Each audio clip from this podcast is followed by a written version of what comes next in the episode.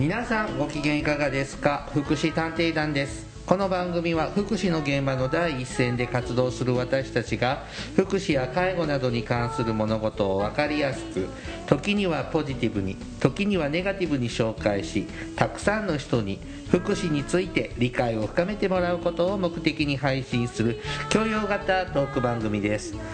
私は社会福祉士のケリーです。大魔女です、はいよろしくおお願いいたしまます。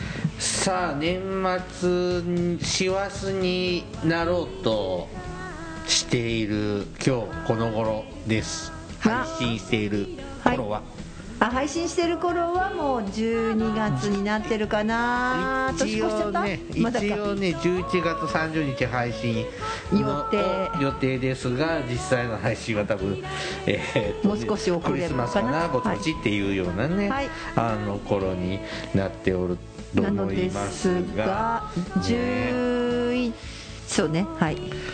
ねあのー寒いね今年もねでもさ昔より暖かいね。暖かいですもねっと寒かったね。うん。うんやっぱ温暖化してるんだね。なんかねあのー氷河がとかねなんかそう溶けてるよ。なくなったりとかね湖が枯れちゃったりとかね、いろんなことが起こってるんだよね、あと逆に水位が上がっちゃってさあの洪水が起きたりとか。うん。ね。日本はまだ水不足みたいなことにはなってまあないけど、けどでもなんかここのとこずーっとお天気じゃない全国的に。この秋はね、うん。夏は大変でしたけど、ねだから極端になってるよね。雨が降るときはダーって降ってでなんか雨降らないと降らないとかなんか砂漠地帯みたいだね。まあねまあでも水飲めるだけありがたいかなとうん思いまあねだから日本の水源がねいろいろこう問題になってるよね。ねなんか外国からね買い買買い買い叩かれてるとかね。そうそうそうそうですけどね、さて今日は大野さん何をするのかな？えーっと11月はさあ11月あところでその前にさはい。11月11日って何の日か知ってる？ポッキープリッツの日大体それ出てくるね。2つ目は？え？他にあんの？あるよ。11月11日はいい介護の日だよ。本当に知られてないでえ今年さそれ？やらなかったね。厚生労働省サボったなあいつら。えー、なんかそんなんそんなんじゃないのはなんか僕毎朝朝ラジオを聞いて過ごしてるんですけど、そこで今日は何の日みたいな11月11日は介護の日だよ。もっとなんか違うことなんとか記念日ですってなんか言っててそんまあ、ないいいっぱいあるけど介護の日だよ。だけど実を言うと11月11日はまだある。ちょっと待ってなんでいいかかいいは11月だからいいじゃない。どなんで11日が介護になるの？知らない。だってなんでか知らないけどいい日いい日と言って平成20年に設定されたんだって、ふーん国が実施した意見公募によるいい日いい日で介護の日よくわかんない。根まあいいや。よくわかんないね、うん。まあそれいいんだけどあのはい介護の日で、だなんだけどもう一個あってチンアナゴの日っていうのもある。ああ、そうね。その中で11は月11って並びそうですね。で、うん。えー何の話だった？あほんでただ11月っていろいろ他にもほらなんなんたら防止月間とかさ。児童虐待防止月間？あーピンポン。なんかそれはねどっかのチラシで見ましたあのねそれをねなんか間違えて児童虐待月間推進月間だ。そういうね公的文書を見ました。児童虐待推進月間違います。児童虐待防止推進月間が11月です。はい。ということで今日は児童相談所。おおね。やだちょっと取り上げてみようという回ですね。はいはーいまあでは本編でねお話しいたしましょう、はいはい。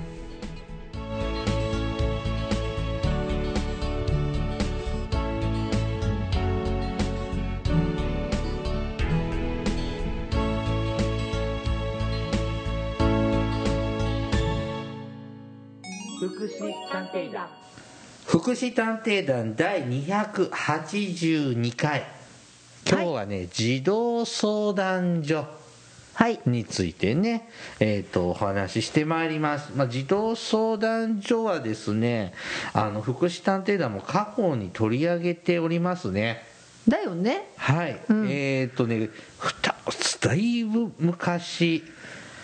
ずいぶんの昔でみございます。があの2013年5月に配信ので、えっ、とだから9年、まあ、じ事実10年前にはあ取り上げておりますが。10年か、でもさ当時そうだよね。私たちって全然児童とはまあ直接はあんまり関わ関わっていなかった時代だね、そうですね、うんまあはいこの頃、まあ、みかんちゃんまだ独身で。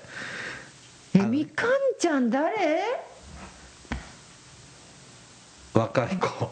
みかんちゃん。じゃあ一時保護のとこでやって今ああああそうかそうかそうか。今分かった分かった。今当事者当事者なくて間違えスタたあッフさんスタのあスタッフねはいはい。であの今確か都道府県庁所在地の児童相談所にいるらしいよあそうなの、うん。あ話違うけどさ、あのそうなの。私もねあの知り合いが、うん。知り合いがじゃなくてさその知り合いがどうも児童相談所に勤めていいるいたらいたらしいじゃない？な違う違う、うん。しなんかよくあ逆だ。児童相談所の人にうん。ある時突然「何々君のお母さんですよね」って話しかけられて。大魔女さんが？うん。あ「えー、私？え私ってなんかさ虐待で通告されたのかなと思ったら、あのついさ割と最近よ、うん。だからさその話しかけた人さ職員さん児童相談所の職員さんさ、私がそのその人が小学生の頃に知ってる人だった、ので、えー小学あ小学生だった子がこんなえ児童相談所の職員になっちゃったんだ。まあ200年も生きてりゃそんなもん。そういうことそういうですかことそういうこと、うん、そんなことはあったけど。あそうか。ふーんでも大変だよね児童相談所の職員さん。本当ね大変でね放置プレイ多いね。何かと思った。ほ放置っていうからさ、うん。放置国家っていうのかと思ったの、いやいやいやいや本当に忙しいんだろうね。アポ取るの大変だしさ。でこうこういう展開でこのケース持ってきたいんですって言っててほったらかしだもんね。まあね。あれあの話どうなったのみたいなさまあね。で。も私あれよ。あのちょっと今日はこうじちょっとまあ昼間仕事してたんだけど、うんなんだ児童相談所もやるじゃんっていう話も聞いてるよ。でもさその前にそもそもここのリスナーの皆様児童相談所って何？ってあの虐待の通報を受けてもほったらかしで テレビで謝罪しているとか。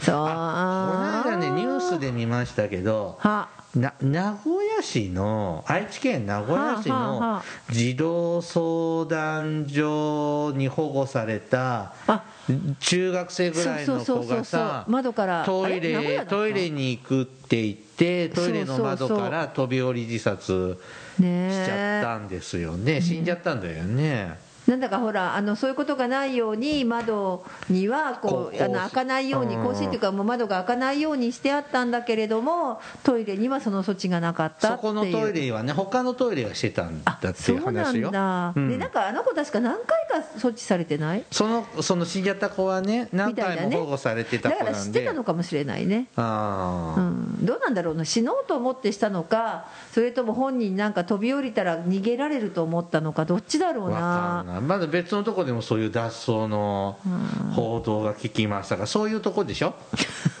なんかさこれごめんなさいね。んだろう。児童相談所今今一斉に児童相談所勤務の人にさ あのケリーさんあれだよ。あの夜中に あの釘打たれてるよ。わら人形に、はい、さあちょっとまず真面目にうん。どういう位置づけのところなんです？僕たち児童相談所略して児相って言ってますけど、はいそこはどういうところですか？えー、どういうところなんでしょうか？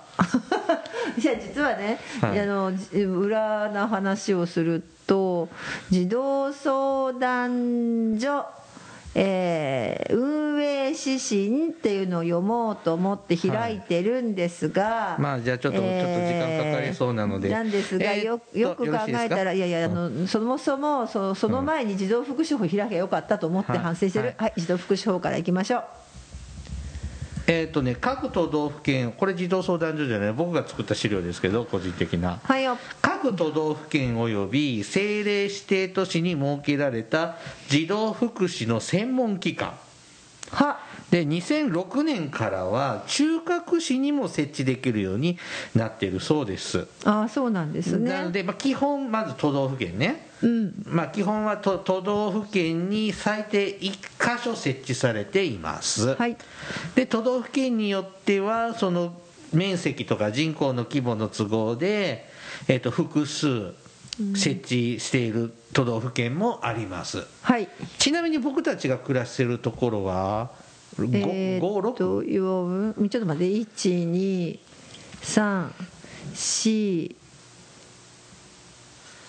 12345やっぱ6かな？1234456 6あれ南隣の町も設置された？違うんだっけあれは。そう設置されてる。じゃあ 7? え？ままあごまあそれぐらいよ。12えちょっと待って。えでしょあ違う違う違う違う違う違う違う違う違う違う。うん6箇所もない。そ5箇所しかないじゃない？わかんない。そんなもんだよ。だって5箇所じゃない？え？うまあまあまあそれぐらい私たちの県にはあるかなっていうぐらいですぐね。はいらいで、すがはい、はい、都道府まあ基本は都道府県もしくは政令指定都市。うん、に必ずありますね。一はい。箇所がね、必ずね。はい。だからリス日本のリスナーの皆様のお住まいの都道府県。政令指定都市せ政令指定都市は1個であるってことだね、はい。うん、必ずあります。はい。全国に最低60以上あるってことですね。60ぐらいはあるってことですね,、まあそういうことね。はいはいはいはいはい。はい。はい。で何してるの？え児童相談所の役割？うん。えっとね本当教科書チックなことよ、はい。僕言えるの。児童に関するさまざまな問題について家庭や学校から相談に応じる。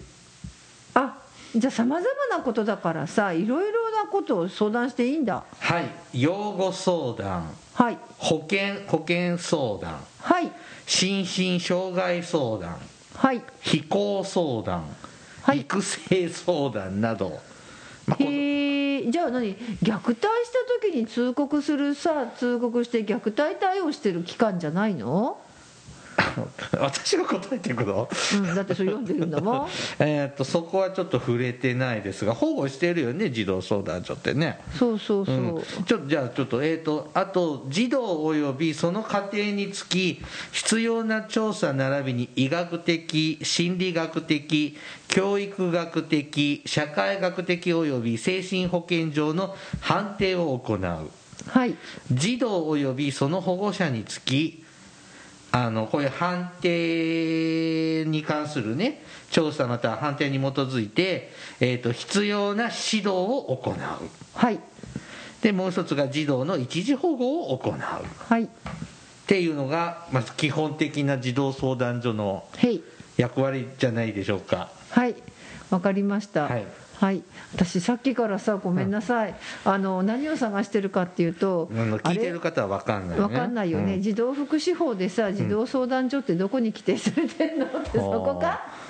はい。えだってささっきから児童相談所って児童相談所とはっていうのがウィキペディアで調べてみたら？とりあえずウィキペディアはね出てくるんだけど一応なんか出てくるそのそこに第何条にぬかてあの位置づけられてるとか書いてない？あそう？児童相談所、あウィキペディアで調べてない。あいいです。はい、はい。そうですね。そういうだから勘違いしちゃいけないのはさ児童相談所ってって言うとさすぐうん児童相談所に相談したら？って言うと、うん。あのなんか「えうち虐待してるの?」とか虐待の相談って思うかもしれないけど、うん。実はそれだけじゃないってことだよね、うん。一つは、うん。でもイメージは強いよね。まあね。そのほらその虐待を見逃してさ死んじゃった子供さんがね死んじゃったっていう時によく出てくるのは福祉事務所か児童相談所の人がうんなんかおろおろしながら申し訳ございませんでした。ねっていう感じあのほらですけれど最近ちょっとまたまあ、今また言われないけどさ、うん。あなんだっけ大阪でしたっけ？ほらほらあのユニユニバに行っちゃってたやつあああったよね虐待夏にさ夏にあのお家の中で死んじゃってて。そうそうそう。ででもあれはおばあちゃんが行く育てるからって言ってお家にうん。置いといた。2歳だっけ？そのくらいの子ですよね、うん。でなんかこう。中学生の子供と留守番してたんでしょ？そうそうでベビーサークルみたいな中に入れていてさしかもよくよく聞いたらなんか蓋がされていたとかさうん。後になってからひどい話がいっぱい出てきてさ。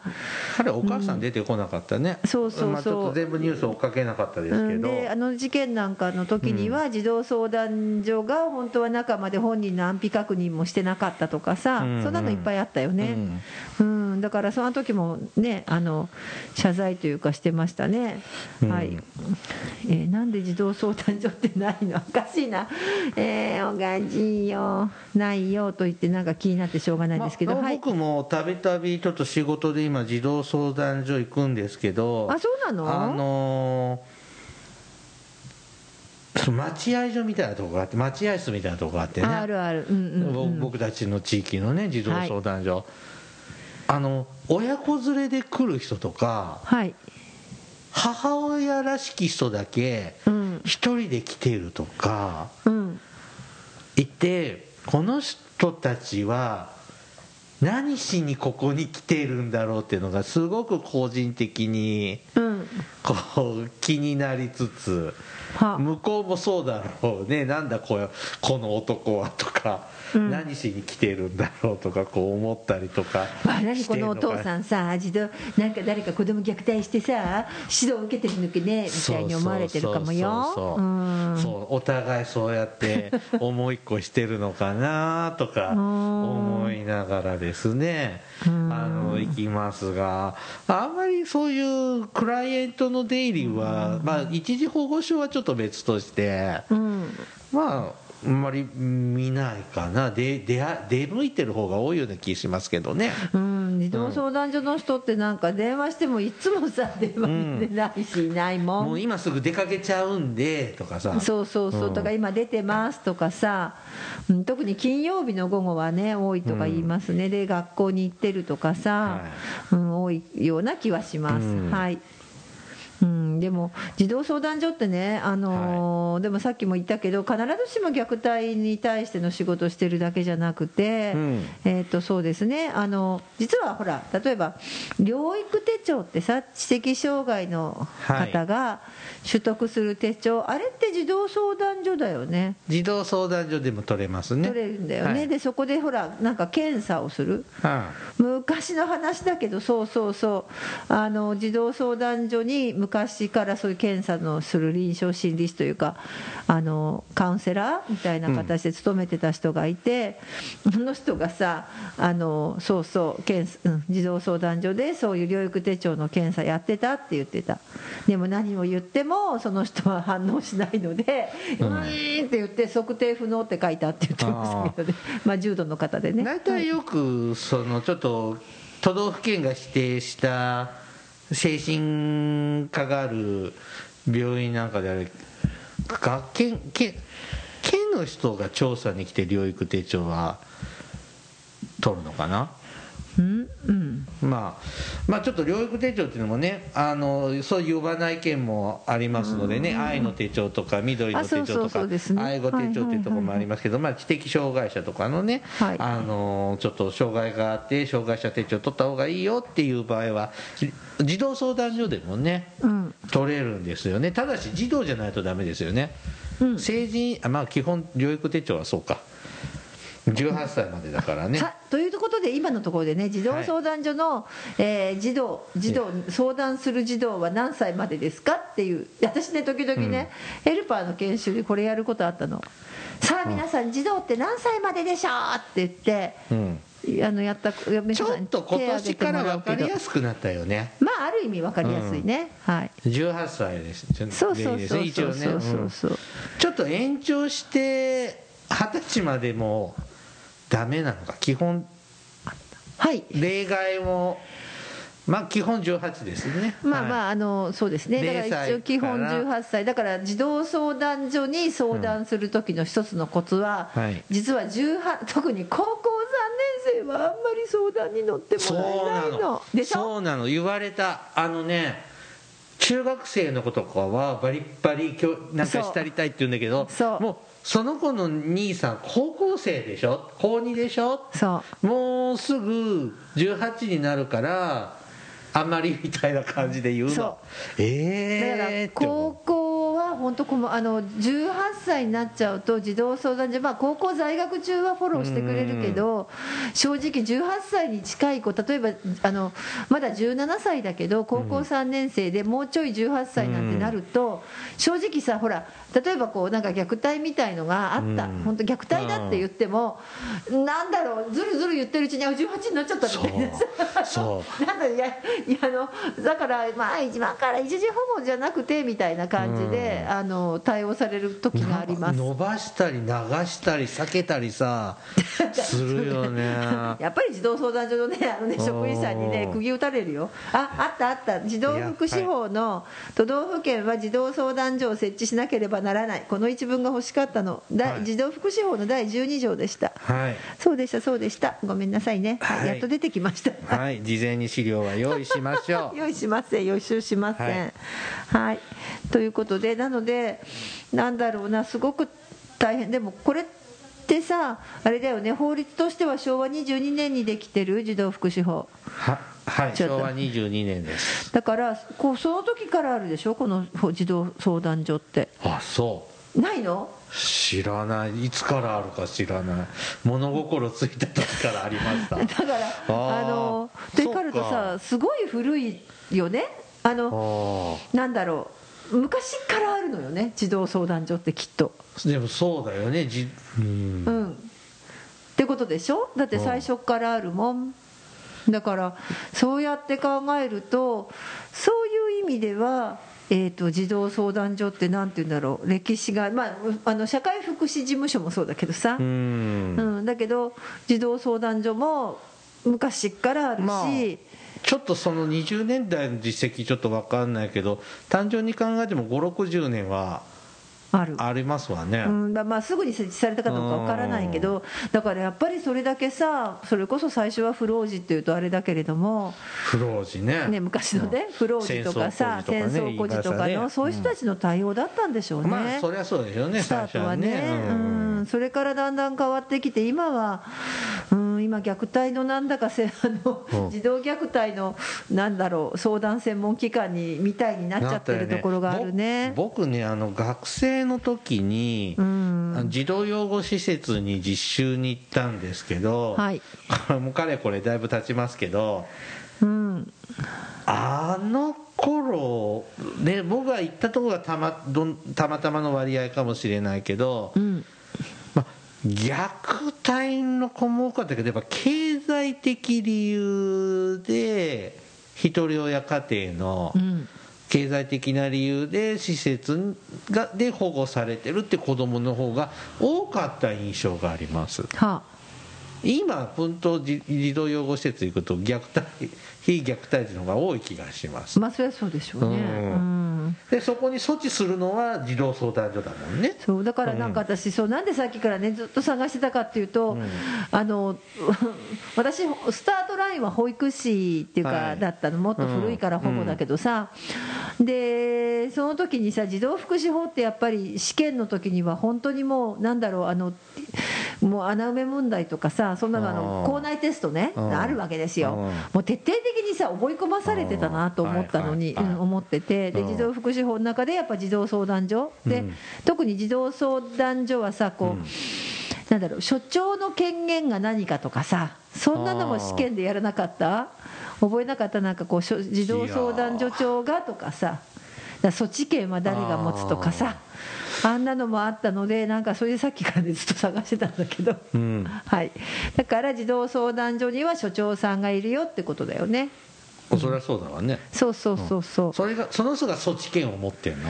処置権っていうかそうそう。所長さんはさ権限持ってるよね。はうん。だってえー、とそうそうそう。いろいろ児童相談所長でしょ、うん。なんか児童相談所長偉いよえー、っとですねその管轄区域内の社会福祉法に規定する福祉に関する事務所以下福祉事務所というの庁に必要な調査を移植することができるとかさ。あ市役所より上なんだ。まあそういうことだよね。ちょっと市役所さん福祉事務所さんちょっとこの子のこと調べてとかって言うと。言えるってことなのかな？ほね、あと所長さんはさ結構資格もちゃんと決まってんのよ、うへえうんしょ知ってた？所長さんは医師医師、まあ、まあ医師であって精神保健に関して学識経験を有するもの。はに学教学校教育法に基づいて大学とか大学において心理学を専修する学科。これに、えー相当する過程を収めて卒業したもの、うん。3社会福祉士。ってことは私たちは所長にもなれようと思えばなれるのね、うん。はい、その前にこうでもさ県の機関だから公務員じゃなきゃダメよねそうですね。そうね。民間の児童相談所ってないもんね。ないですね、うん、県っていうか都道府県ね。都道府県とか、ね。あともう場合によっては行政のその、えー、と政令指定都市。ってことはうん。公務員さんね、そうね地方公務員ですね、はい、3社会福祉士。4精神保健福祉士。5公認心理士6あもう水臭いから。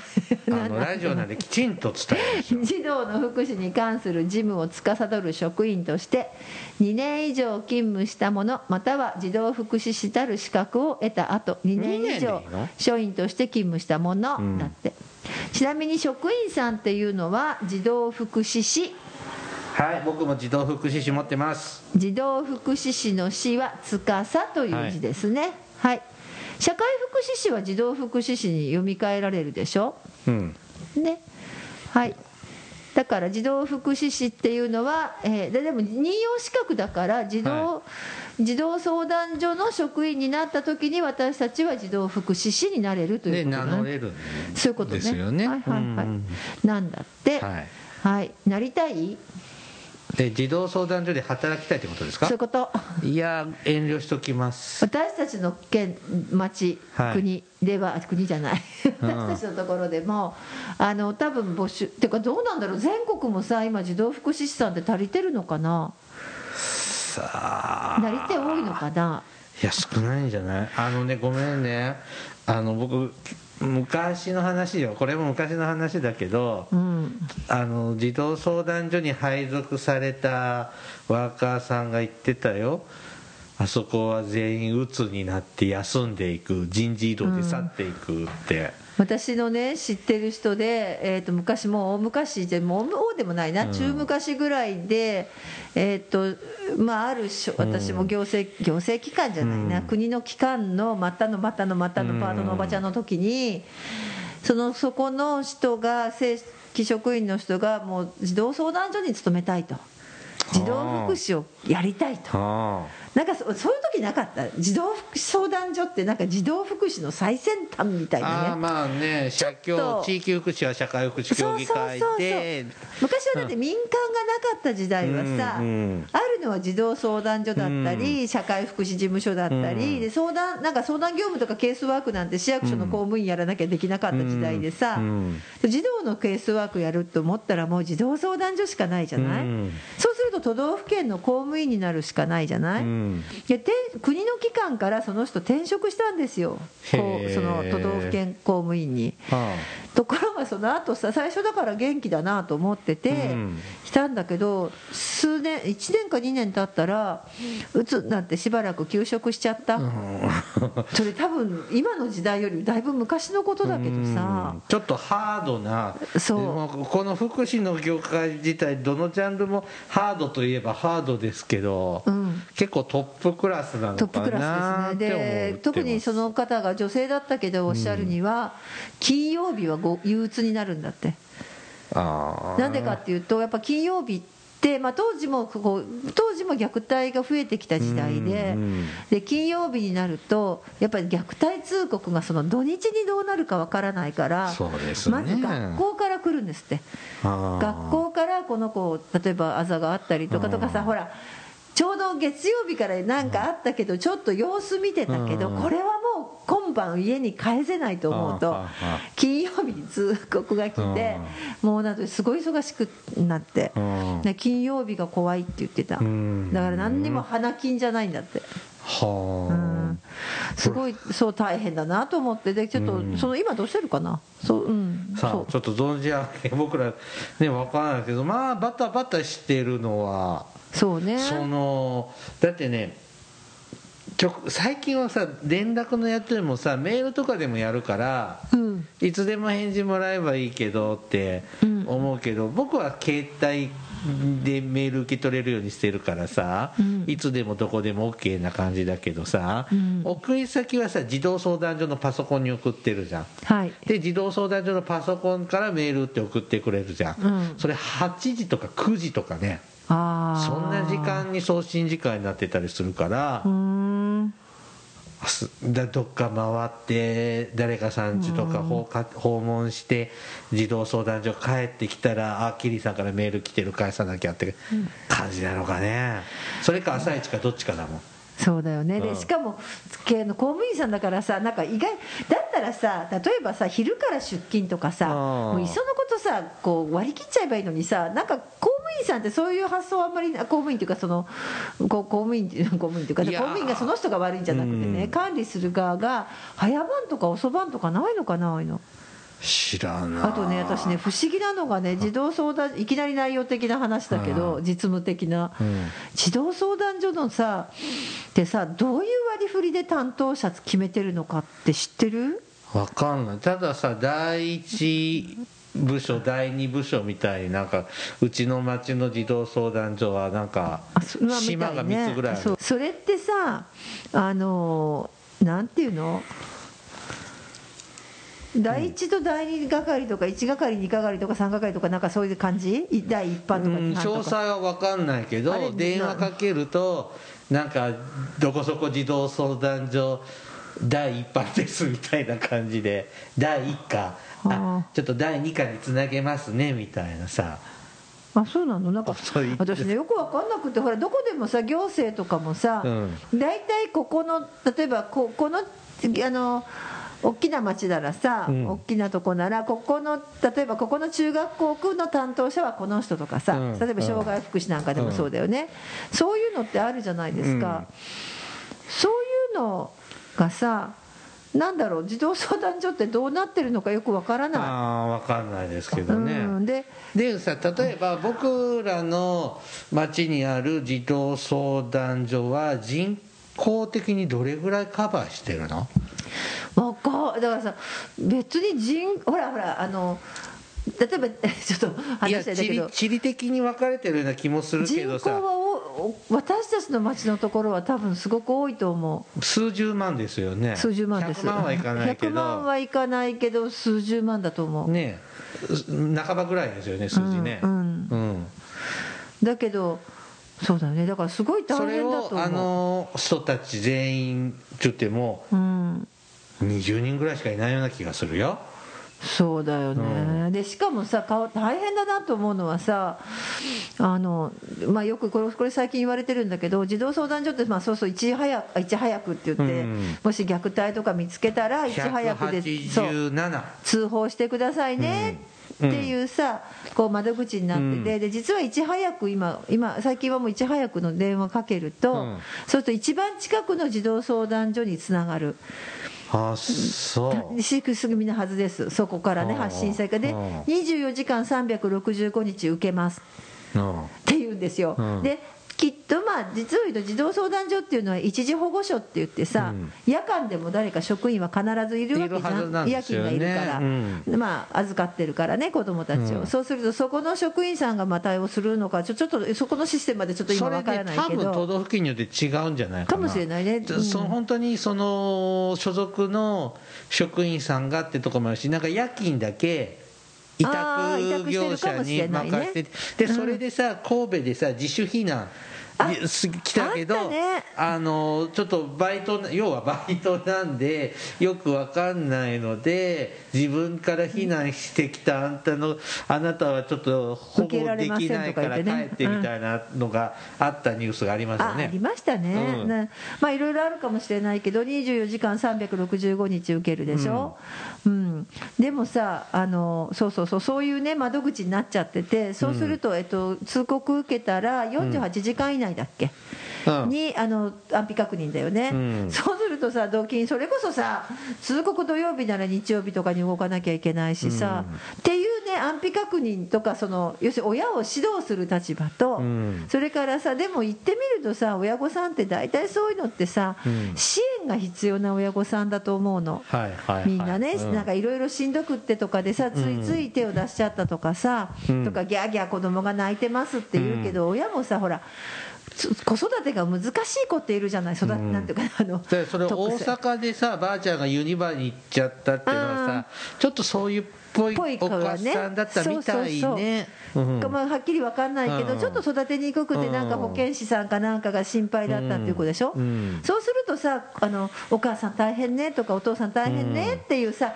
優しくしなきゃいけないのってあるじゃない、うん。怖いのと優しいのとさ、これ、うん。大変なんだってね、両方いっぺんにやるので、これ、このシステム自体が、ま、大変あの間違ってないかいっていう話が、あの虐待の、えーね、のがなんか話題になるたびに出てくるけど。あまあ、大変だと思うよ、実際、あの踏みだから嫌われやすいもん、児童相談所って、もう絶対、自走は嫌とか、自走自走のおかげであの嫌なことがあったとかさ、自走が家に来たとかさ、嫌がるもんね。まあだってさ疑われてるんだろ？っていうのもあるしさ近所から見られたら、そうまた疑われるってことじゃん、だしさ、あと実際さ、これ、あの今月、それこそ11月は児童虐待防止月間だけど、ええ？いいね、はい。児童虐待防止月間。防止推進月間。防止推進月間ね。防止推進学なんだけど、虐待推進月間じゃないですよ。えー、と児童虐待防止推進月間なんだけど、そうすると大体どこのさあの都道府県でも、うん。警察と連携したさ児童保護の訓練って時々テレビで見ない、警察の人と一緒にさ連携してさそんなテレビでやってんの？時々ねうん。訓練だよ。うん。訓練でさなんか毎年さあの警察の人とそれかうん。ら児童相談所の職員がいて子供っていうとうん男の人が出てきてなんだうちの子供に用事なのかとかってやっていやいやいやいやって言って結局子供を保護するっていう訓練をうん。なんかよくニュースで見るよ。うーんだからそういうさところもそういうふうなのでさ逆に見ちゃうと、え児童相談所って怖いとこじゃんって。怖かないね。ワーカーさんたちは怖かない。普通の福祉系のねよくいる感じのうん。優しい感じの人たちだね。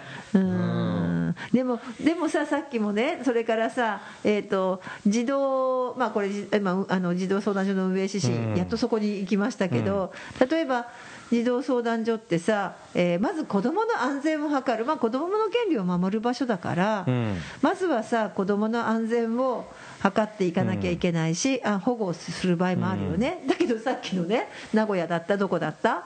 あの3階から落ちちゃってさって、でもあの子だってきっとさなんだろう児童相談所に保護されてもきっとそう居心地悪かったんだろううね、ん。きっとね。うん。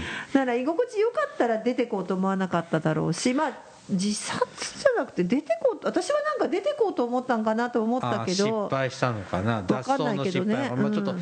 分かんないけどたださ一度一時保護に保護されると外の社会と完全にシャットアウトされるじゃね一旦はね。はいはい。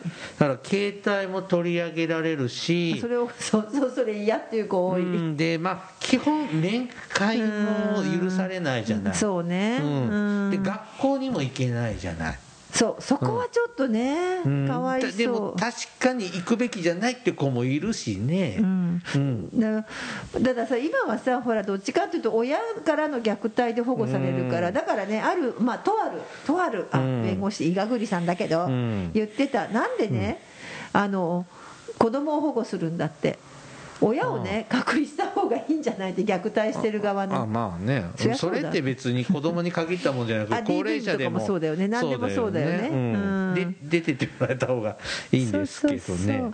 まあそんなのでだだそそんなふうにこう怖いことからさ優しいこととかさ、うん。をしなきゃいけないから児童相談所の職員さんってすごいプロフェッショナルじゃないと大変だろうなって思う。ん。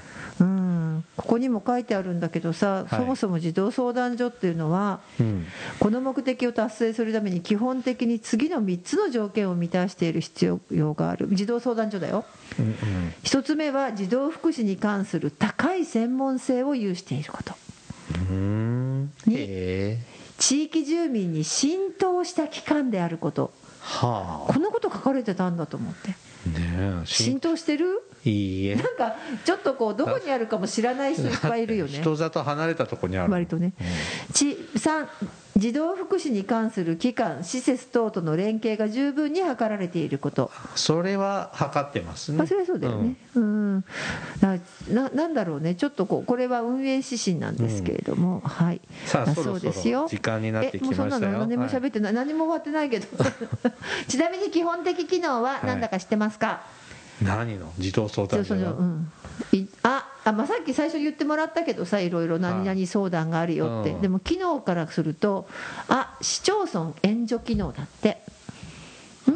市町村による児童家庭相談への対応について、え市町村相互間の連絡調整。市町村に対する情報の提供その他必要な援助を行う機能を持ってる。そううん。してるしてる。してる。してる、うん。からに相談機能これがさっきのだよね。養育相談とかだよね、はい、で子どもに関する家庭その他の相談からのうちっていうところで、まあ、ちょっとさ略します、はい。うん3一時保護機能。あ間違えた。あいうだっけ？う、うん。一時保護機能。うん。必要に応じて子どもを家庭から離して一時保護する機能さっきね。あもう一個あった。え。す何機能だと思いますか？なええ措置機能はい措置ですね。はい。もう決めるんですね。そうそう。どうどうしていくかって決めつけることができるんですね。そうそうそうそうそう、だから子どもまたはその保護者を児童福祉士児童委員、うん。児童家庭支援センター等に指導させ、または子どもを児童福祉施設指定医療機関に入所させうん。または里親に委託する等の機能。うん。だそうです。あでもさ個人的個人的な感想ですよ。はい主任児童委員さんとことはとかはうまく連携してるのかな？あんまり僕はちょっとできてないなとキャラにもよるのかな？それキャラによります、はいそうですか。はいもう一個いいですか、はいついでに、はい。民法上の権限を持っています。児童相談所は。広告が載せられる。え 何それ？ごめんなさい。民放と言い間違えたので民放でしょ？それはって突っ込んでほしかっただけです。あそういうこと、い。NHK じゃないのね？ってこと？はい。はい、失礼、はい。えっ、とし民法。民法ね、うん。民法民民法民民法上おかしいな。民放上。そう民法上のどういう権限。ことですか？え？親権者の親権喪失宣告の請求。こはい。れ家庭裁判所が親そう喪失させるけど。でもそれで言われて誰かが訴えないとダメだもんね。そうそうそうそう、まあ、それの喪失の請求をすることともう一丁、えーこれはちょっとケリーさんも関関係しますよ。未成年後見の申し立て、はい。のせ、うん。未成年後見人選人及び解任の請求を家庭裁判所に対して行うことができる。あ解任もできるんだ。できるんだって。へはい。え、してほしい？うん。ちょっとしんどいこのケース。そうか、うん。ということで、はい、あのそんなことが権限間違えた基本的な機能とか権限として持っている機関です。はいはいということで話はあっちこっち行ったけどまあとりあえず虐待防止推進月間ですので。虐待防止推進月間。あの誰がいつどんなところでもいいので匿名でも構わないのでいち早くに通報をするっていうのは大事なことだと思います。はい、えーちょっと散らかりましたが 今日は児童相談所についてね全然ねあのすいませんなんかものすごい大きなデータのあの100分の1ぐらいしか使ってないですこまれたご要望があれば続編をやりたいと思います。はい本編は以上です、This is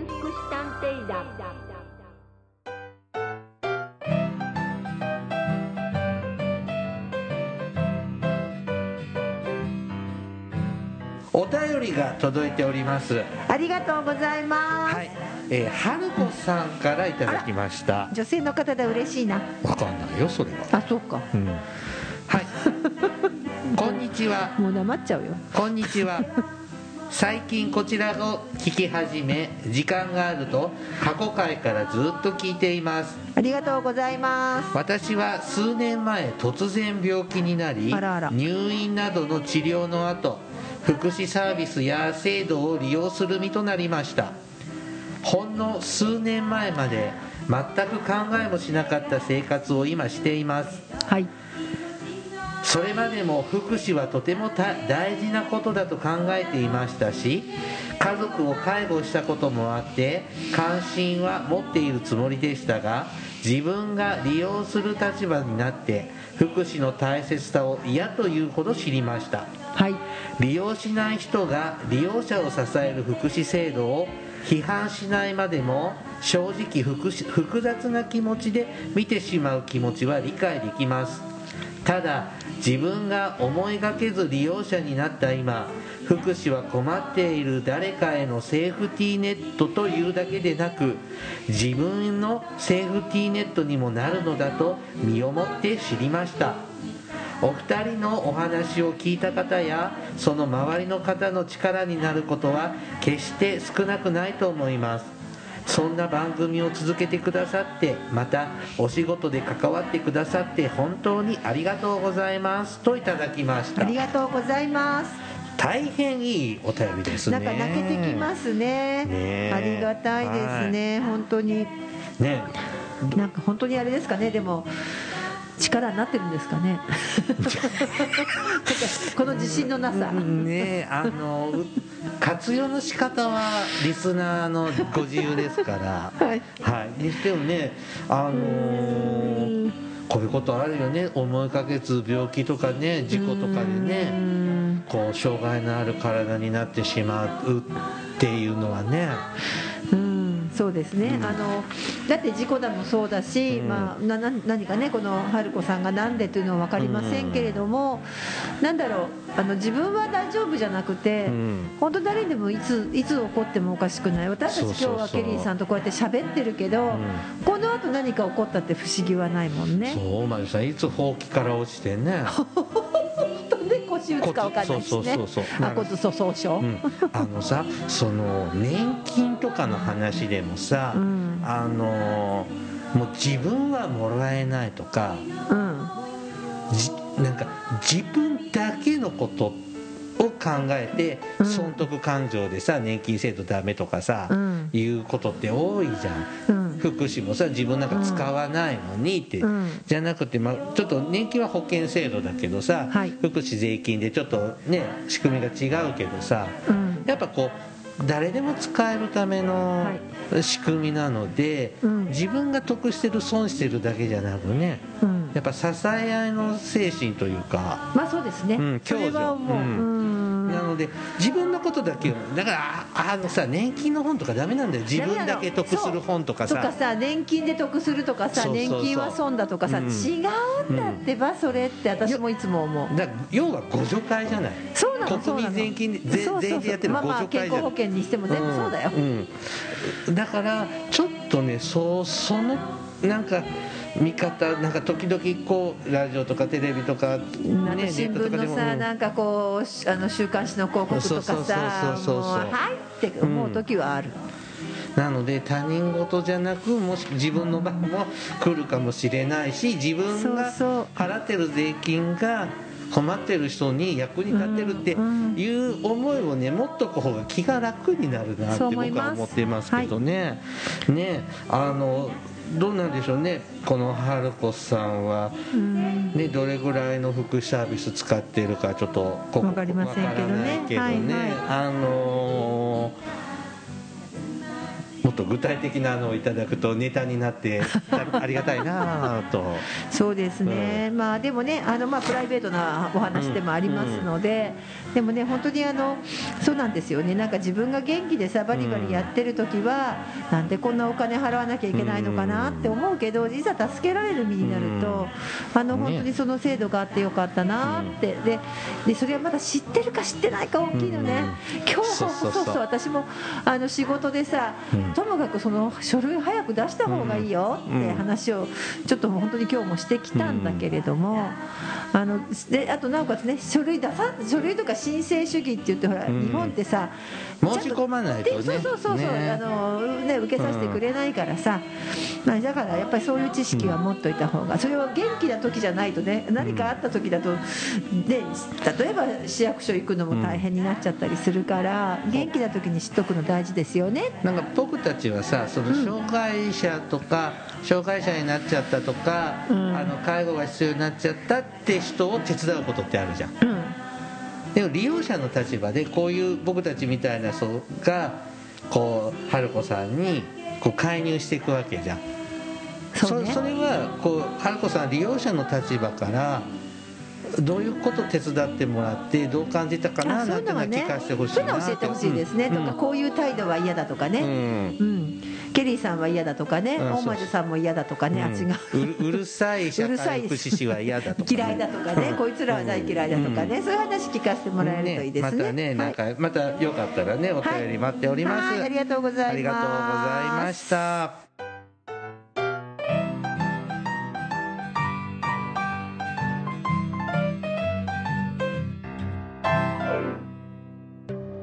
福祉探偵団。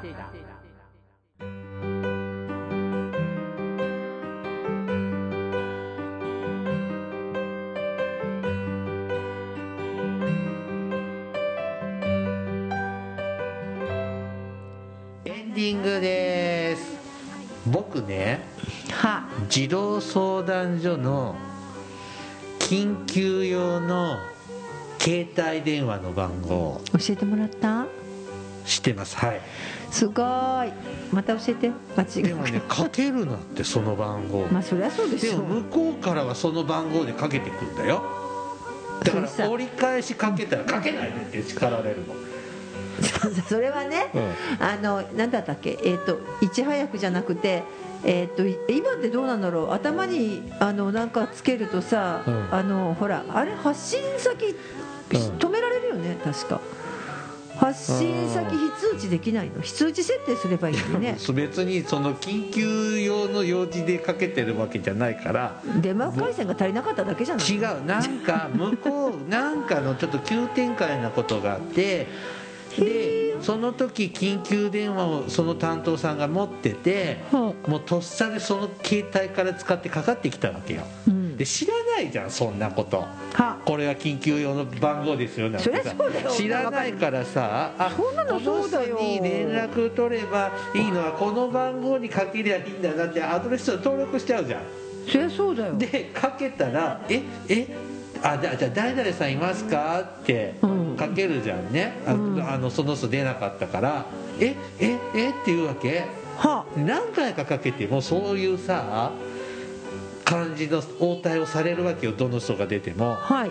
変わった人たちって思ってたらはい。これは緊急用の電話番号なんでそんな用事じゃ使わないでくださいって言ってそんな用事でかけてきたのはてめえだろって思ってさ なんなんって。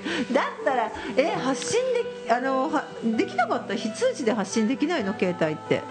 こっちが？うん いやこっち非通知あじゃあじゃあこっちじゃなくて向こうが、うんそんなの考えてないような人ですあそう、うん大魔女さんと同じ名字の人ですよ。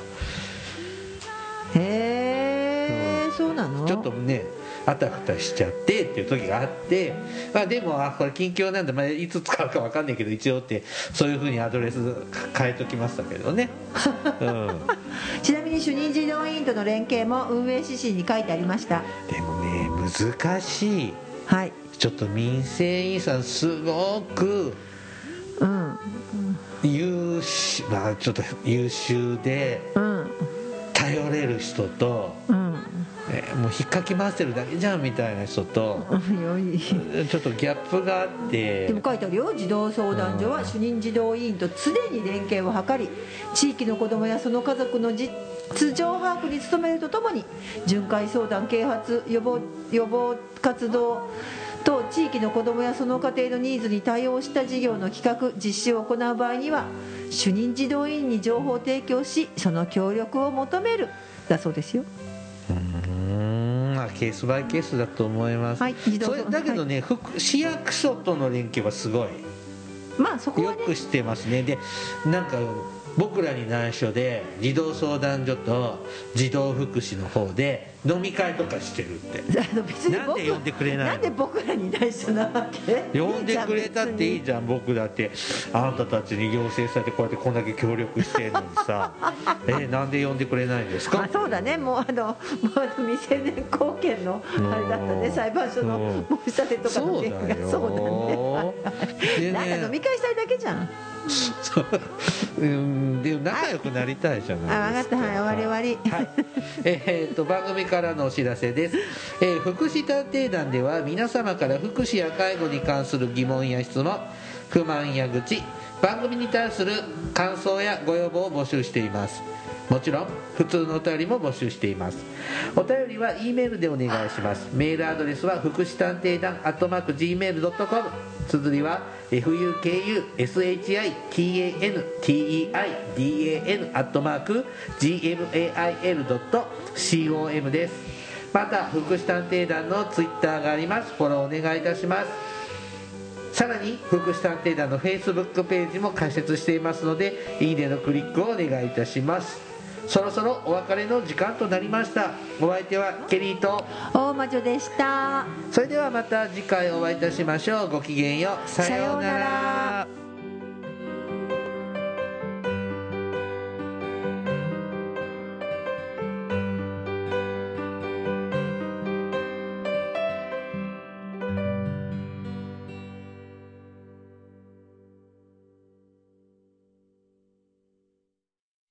福祉探偵団。皆さんご機嫌いかがですか？福祉探偵団です。この番組は福祉の現場の第一線で活動する私たちが福祉や介護などに関する物事を分かりやすく時にはポジティブに時にはネガティブに紹介したくさんの人に福祉について理解を深めてもらうことを目的に配信する教養型トーク番組です。ぜひお聴きください。